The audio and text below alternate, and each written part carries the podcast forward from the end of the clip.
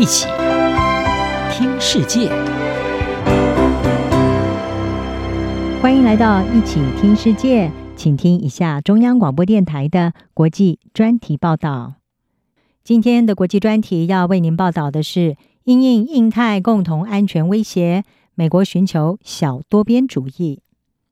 为了因应印度太平洋国家地区的安全情势，美国近年不断地加强和亚洲盟友之间的伙伴关系。根据日本时报的报道，美国的区域安全架构正在发生巨大的转变，转而采取所谓的小多边主义的战略。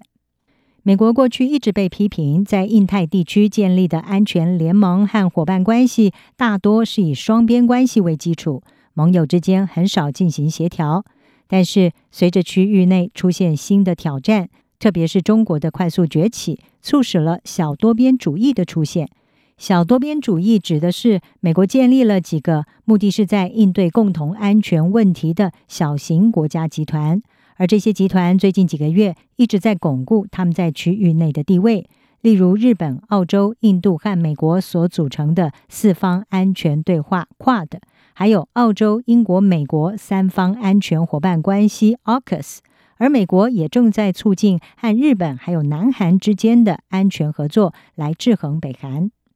英国智库国际战略研究所的日本研究组总监沃德他是说，随着华盛顿强化区域联盟和伙伴关系，朝小型国际集团的转向是越来越明显。沃德他说，这些团体通常是具有特定的战略目标。有的时候会在防御、地缘经济和经济安全领域有所重叠，而且可能会比更大型、更正式的组织提供更多的战略灵活性。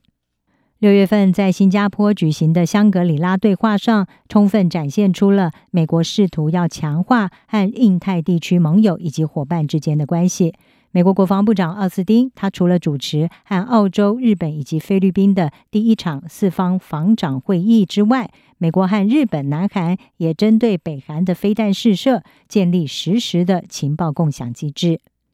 此外，奥斯汀也宣布计划把和新加坡、印尼还有越南的防务合作提升到一个新的阶段。面对着中国在印太地区日益增长的影响力，奥斯汀在香格里拉对话上强调，美国国防部对抗中国的两个主要战略目标：一个是美国需要塑造战略叙事，围绕着在规则和权力的世界中建立一个自由、开放而且安全的印太地区愿景；另外一个则是侧重于加强综合威慑。包括在外交、经济还有技术上制衡中国。澳洲战略政策研究所的资深研究员威尔金斯，他是指出，借由加强和这个地区的关系，无论是以双边条约联盟，或者是基于非条约的战略伙伴关系，还是 QUAD、AUKUS 这些小型集团的形式。华盛顿不但加强了现有的安全架构，也能够透过具体可行的合作，充实它基于规则的愿景。沃德方面是表示，小多边主义允许华盛顿和他的合作伙伴按照战略目标来运作，这提供了灵活性和敏捷性，允许有的时候具有不同地缘政治观点的国家可以进行合作。对于澳洲和日本这些国家来说，新出现的小多边主义不但提供了让美国和这个地区建立更广泛连结的方式，也能够在面对中国日益增长的影响力的时候，提升他们自身威慑能力的可信度。而日本和澳洲之间的协同，也可能提供一个稳定的合作平台。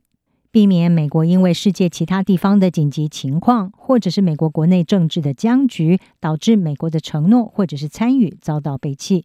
在日本和澳洲加强双边防御关系的同时，两国也积极推动要把菲律宾纳入其中。这意味着两国领袖最终可能会协助连接起许多的区域安全架构。日本和澳洲在许多的新集团当中是扮演越来越核心的角色。两国也是跨太平洋伙伴全面进步协定，也就是 CPTPP 的成员，而这是亚太地区一个非常重要的区域贸易协定。美国在前总统川普任内退出这项协定之后，是不是会重返，也受到各国的关注。不过，所有这些战略调整是不是能够成为某种形式的核心，进而在印太地区形成类似北约的安全架构？仙台白百合女子学院的讲师马斯洛他说，现阶段还不太可能。他认为，对这个地区的许多国家来说，中国仍然是最重要的贸易伙伴。马斯洛说：“我怀疑我们会看到一种共识。”愿意以危害经济成长前景来作为代价，换取更密切的安全合作。至少在美国主导的安全合作影响力能够比得过可靠的经济和贸易安排之前，这个情况不会出现。虽然美国重返 CPTPP 可能是朝着这个方向迈出的第一步，让区域伙伴们能够完全掌握目前抗衡中国的动力，但是马斯洛他说。我没有看到太多迹象显示出这个情况会很快的到来。以上专题由郑锦茂编辑，还请播报。谢谢您的收听。